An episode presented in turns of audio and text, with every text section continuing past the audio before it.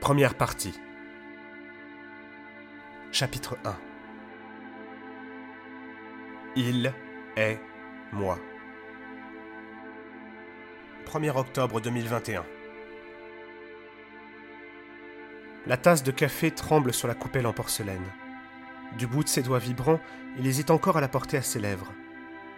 Plus que toute autre chose, il ne veut pas risquer de la renverser, ne pas se faire remarquer, ne rien faire d'original ni d'incongru. Il a le sentiment d'être en liberté conditionnelle. Tout cela est normal. Il faut rester calme. Ça ne presse pas. Le café est encore chaud. Il fume dans la fraîcheur crépusculaire de l'hiver, sous la lumière dorée des réverbères. Cela fait des mois qu'il n'est pas sorti de chez lui. Au premier abord, Martin Protus est un homme neutre, d'une banalité pathétique, affligeante même, qui confine au symbole. Il porte une chemise blanche trop ample, largement déboutonnée, parpassée, enfoncée dans un jean mal coupé et désuet. Une veste en tweed, trouée au coude gauche, rapiécée à celui de droite, recouvre l'ensemble en lui donnant l'aspect d'un gentilhomme désargenté, propulsé par erreur depuis l'époque victorienne jusqu'au beau milieu de la deuxième décennie du XXIe siècle. Personnage sans âge, marqué par la vie, pourtant pas tout à fait mort, son visage se distingue quelque peu par une large bouche avec un sourire à l'envers. Un nez imposant comme s'il lui était devenu pénible de respirer, une calvitie sur l'arrière du crâne comme une brûlure de kippa faite au fer rouge par les mains de démons religieux et fanatiques, sauf pléonasme. Des cheveux à la texture de paille, gris plus sûrement que châtain, s'échappent en touffe sur les côtés, hommage à Einstein ou aux Simpson. Bourru et pas commode, et fragile. Des lunettes rondes, au verre épais comme un triple vitrage, pendent loin sur son nez et donnent à ses yeux des allures inhumaines d'orbite de poisson globuleux. Ajoutez-y une peau flasque, creusée de ravines en mouvement, qui lui donne l'apparence d'un chien asiatique passé à la machine à laver, et vous devriez pouvoir vous figurer ce bonhomme ranci, corrompu par le temps et la peine. Il est un anonyme sur une place de spectre. Un figurant en décomposition se plaçant dans le manège parmi tant d'autres. Il est tout ce qu'il y a de plus commun, et comme tel, il a son lot déchirant d'histoires et de secrets. Ses noirceurs et ses espoirs, portés par ses ambitions, marqués par ses échecs. De son regard entraîné, avide et carnassier, il parcourt la place et observe le spectacle tragicomique de la comédie humaine. Rien ne semble avoir changé. L'isolement de ces derniers mois, passés à la marge du monde, n'a pas terni l'acuité de son regard. Mais si savoir est une chose, reproduire les gestes est un peu plus complexe. Il se sent rouillé, engourdi par le froid du temps passé et le gel de l'oubli. Oh, il ne doute pas que cela revienne vite. Les gestes et les postures ne s'oublient pas. Il faut simplement les réapprendre. Ce n'est sans doute pas vrai pour le vélo, mais c'est certainement le cas quand il s'agit d'évoluer parmi ses semblables. Autour de lui, les gens vont et viennent, acteurs et spectateurs qui s'animent toujours plus à mesure que la luminosité décroît. Vase communicant, échange et migration, mouvement. C'est le microcosme spécifique du 2 Place de la Convention, Paris. Fidèle représentation fractale du leurre universel. Cette place où il semble toujours devoir revenir, immuablement, pour les moments clés de son existence. La comédie sociale y est l'impératrice omnipotente. Elle charge les visages de corps cales et durillons que laissent les ampoules des faux semblants. Strates de vernis calcifiés par l'illusion de la félicité. Grattés, grattés, nous sommes tous semblables. Limés, frottés, arrachés, nous sommes ainsi, fragiles et triomphants. Des figurants ignorant le sens de ce que nous réservent nos existences. Martin Protus n'échappe pas à la règle, mais il en a conscience. Premier pas pour qui désire s'extirper de l'astreinte du paraître et commencer à être. Ses yeux dissèquent les scènes et les visages, et c'est ainsi que toute sa vie il a tombé les voiles. De l'extérieur, si on lui accordait un tant soit peu d'attention, c'est en tout cas ce que l'on pourrait croire. Mais à cet instant, il n'y a rien au bout de son regard. On pourrait bien penser qu'il scrute la mer, absente, ou sonde les existences des gens, vides, mais il ne se sert pas véritablement de ses yeux comme un instrument d'optique tourné vers les cieux extérieurs, il ne fait que se scruter intérieurement, pour s'approprier les choses, pour traduire et reformuler. Il observe le monde, en commençant par lui-même, comme une bête sauvage, tapie au fond d'une grotte, son champ de vision principalement constitué par les voûtes de sa tanière, alors qu'au bout du tunnel étincelle la lumière aveuglante de l'extérieur. Il affecte ainsi et conçoit déjà une multitude de personnages dans son esprit. Il sonde les abysses de son cerveau, draguant la périphérie, écumant les parois de son cortex pariétal, sondant en son cœur la médulaire, repêchant çà et là ce qu'il peut. Souvenirs, idées, pensées, appréhensions, désirs, doute, ambition, échec, écorchure, blessure, plaie, manque et perte, oubli, oubli surtout. En vérité, cet homme est indifférent au monde qui l'entoure. Est-ce là la typicité d'un égoïste, me direz-vous Se moquerait-il du destin des gens Déshumanisé, dites-vous? Oh non. Non. Non, justement c'est qu'il a conscience que ce qu'il voit comme première couche est aussi faux que le décor qui noie la réalité ambiante. Que ce que les gens autour de lui renvoient n'est que le vernis écaillé et cassant du mensonge, destiné à recouvrir ce qu'ils ont d'authentique et leur échappe souvent. Ils sont des marionnettes, des jouets dans les mains de démiurges cruels. La réalité est une illusion, leur environnement un décor en carton-pâte. Leurs vies sont des plagiats hérités de convenances détournant leurs existences de leur authenticité. C'est ce qu'ils voient sur cette place, des copies de copies, qui les écartent des créations originales et uniques qu'ils pourraient être, qu'ils eurent pu être, s'ils ne s'époumonaient pas à imiter des personnages rêvés ou maléfiques, des héros culturels, des idoles de papier. Regardez-les, ils se croient Don Juan, D'Artagnan, Star, dur à cuire, beau femme fatale, femme parfaite, femme au foyer, ou personnage maudit, auteur maudit, homme maudit. Chacun ici s'applique à remplir son rôle de clone, souvent par le seul fait d'un métier, et à respecter l'image d'épinal qu'on y associe. Théâtre des rêves, miroir stendhalien sphérique promené à 360 degrés, où chacun crée, déforme et se reforme à foison. Miroir émotionnel, sensitif, visuel, miroir, encore et toujours, qu'il faut savoir traverser pour renoncer au reflet et s'offrir au dépouillement de l'autre monde, qui détruit les repères et annihile le décorum du mensonge. Nu. Oh, Martin jette bien quelques regards jusqu'au bout de sa grotte. Des lasers, des IRM, tant son regard est aiguisé et s'insère loin, comme une aiguille, cherchant sous la peau une veine principale. Il perçoit quelquefois des vérités que la foule révèle, consciemment ou non, des instants authentiques. Mais la majorité est fausse et se pavane en costume d'époque. Et puis il n'a pas le temps de s'apesantir sur un groupe restreint. Il est habité par une, compréhension plus élevée, vaste et universelle. Héritage lourd à porter qui ne lui est pas propre. Elle date d'avant. Son existence à lui n'a en quelque sorte fait qu'ajouter à ses rêves et à ses souvenirs antérieurs. L'idée de se replonger dans le monde extérieur l'avait paralysé durant des semaines. Quelques minutes parmi eux ont balayé toutes ces inquiétudes. Leurs visages mensongers sont à la hauteur de leur comédie et rendent hommage à leurs prédécesseurs. Un théâtre à ciel ouvert qui se répand comme des vagues de mercure, miroitant dans toutes les ruelles, dans la moindre tortille, au creux des moindres interstices de l'habitat humain. Ville lumière, quartier cossu, place animée, nuit familière. Il est au spectacle, et les figurants sont terriblement doués. Corps et âme, ils sont ce qu'il faut être. Appliqués, jouant leur rôle à merveille.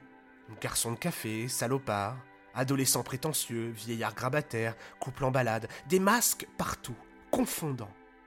Terriblement doués dans leur mort au ralenti.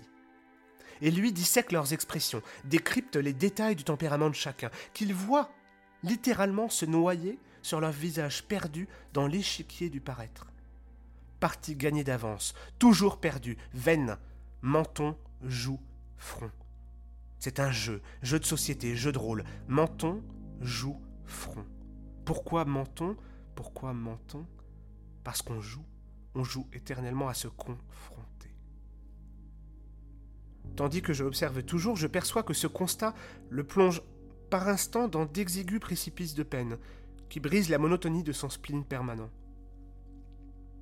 Son regard se charge alors d'un bref suaire de tristesse, et déliquescent, qui n'est que l'écho du miroir mêlé à ses propres embryons de souvenirs. Désabusé, il s'interroge alors. À quoi rime cette mascarade? Alors qu'il attire sa tasse de café, il articule de ses lèvres silencieuses. À quoi bon? Il laisse couler les mots depuis son esprit, infusant les prémices d'une phrase orpheline d'auditeur. À quoi bon? souffle-t-il. Vous êtes tous les morts de demain. Son regard est devenu sec, noir, vitreux, vide, miroir opaque de l'absence de ses souvenirs, sourd au monde qui l'entoure. Miroir sans teint, condamnant donc sa propre introspection. Sa bouche est lente, ses paroles sont un souffle chaud qui caresse l'air. Cascade de volutes, expiration s'échappant comme pour émettre un dernier souffle authentique. Une minuscule bille de vérité, vert pomme, un peu translucide, brillante, fluorescente, s'extrait de sa gueule, un râle insonore qui flotte depuis sa langue acerbe jusqu'à la sortie de sa cavité buccale, si faible qu'on ne peut l'entendre, si légère qu'elle reste suspendue dans l'air, une agate d'expression sincère et lucide. Un râle qui a le goût amer du jade et les arômes acides de l'opaline. Martin Protus frissonne soudainement. Imperceptiblement, il a ressenti une onde de changement se répandre parmi ses semblables, sur cette même place. Certains s'avancent désormais démasqués, par trop plein de souffrances qui dégoulinent finalement de leur masque vain, par défi, par je m'en foutisme, par aquabonisme. Des enfants aussi plus loin, car le temps n'est pas encore venu pour eux de se cacher tout à fait, l'enfance possédant le don de l'innocence, cet esprit aventurier, pas habitué encore, maladroit, qui découvre chez les adultes la comédie. Bon, ils apprendront vite. Il y a trop de professeurs, pas assez de messagers. Pas assez de messagers. L'accroissement de la conscience de soi, chez l'homme, le condamnerait-elle donc inévitablement au mensonge? Est-ce ça grandir? Être condamné au plagiat pour déguiser, pour s'assurer le succès et la reconnaissance? Cette conscience profonde de soi, vis-à-vis des autres et du monde, est-elle si horriblement pesante qu'elle entraîne inévitablement le besoin de la fuir? Le reflet du miroir est-il donc si insoutenable qu'on doive briser l'objet et tenter de le recouvrir d'un voile de mensonge? Est-ce qu'enfin, dans ces civilisations depuis longtemps désenchantées, l'homme n'a trouvé comme réenchantement, comme réification depuis la démolition des idoles, que l'identification au rôle que la société lui destine? Une forme de transcendance? De repli? D'identification à un mirage Fondamentalement une forme de fuite Serveurs, couple, amis, hommes d'affaires, les vers s'entrechoquent et ébauchent de nouveaux traits sur les palimpsestes de leurs masques à moins qu'il n'enlève les couches trop lourdes à porter. Oh, comme Hemingway avait raison, l'alcool rend les gens plus intéressants. Sans doute plus vrai et authentique. Comme j'ai chéri, oui, comme j'ai chéri ces drogues qui rendent soutenable la réalité. Alcool, cigarettes, drogue douce, drogue dure, produits carnés, produits lactés, passion fugitive. La liesse s'empare d'une partie de la masse. Certains rient, certains pleurent. Plus loin, un groupe de jeunes s'est mis à danser. L'hiver touche lentement à sa fin. Il se meurt. C'est bien une occasion de se réjouir. Mais le printemps ne fait pas refleurir les morts, ni ne fera bourgeonner les jeunes pousses de la plante du pardon. La nature humaine est d'une toute autre nature que celle de la nature. Pour qui éprouve, ressent et se questionne, la vie est ainsi une étrange torture, coincée entre un passé qui tiraille de son absence, filant entre les doigts, imprimé irrégulièrement dans la mémoire, naviguant entre le vertige de l'oubli et l'entêtante horreur de souvenirs qu'on ne parvient jamais tout à fait à effacer, et un avenir inéluctable, dénué de toute immortalité, de toute pérennité, de toute certitude. Nous sommes mortels, qu'on le veuille ou non. Et la conscience de cet état conduit à un inconsolable désespoir, punition de la pensée. Est-ce une farce du malin que d'en avoir conscience et de ne pouvoir nous en extraire pour autant? Savoir est une chose, s'extirper en est une autre. Et la différenciation vis-à-vis de ses semblables est un cheminement asymptotique, pour qu'il largue les amarres et laisse derrière lui les ports de la normalité, qui finissent par disparaître derrière la ligne d'horizon. Et c'est ainsi que Martin, pour un temps, a, on ne sait pas exactement comment, perdu le chemin du jardin des souvenirs et de son identité. Qu'il a laissé l'ensemble de son passé rejoindre le flot de la cascade de l'oubli. Désormais, repose dans son cœur tout un monde, fané, gagné par l'oubli, qui tapisse les parois de sa cachette, occultant les souvenirs vertigineux des plantes qui ont fleuri lors de l'été. Cela lui a mis le temps d'oublier, mais il n'en a aucun souvenir.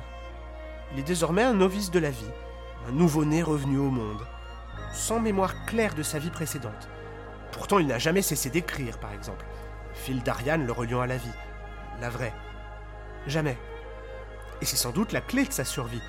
La clé et la serrure. Son plus grand bonheur et sa malédiction. La source même de sa malédiction. Il a écrit comme d'autres respirent, mais soumettre un manuscrit est un exercice qu'il avait délaissé depuis longtemps.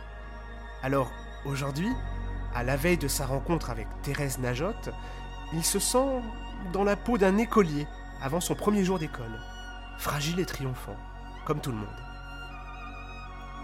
Il n'est pas différent. Il a beau savoir certaines choses, il n'est pas plus avancé, ni encore moins immunisé, contre la vie. Il subit la punition de connaître les choses et de savoir sa finitude, et d'en être ainsi tout aussi esclave que les autres.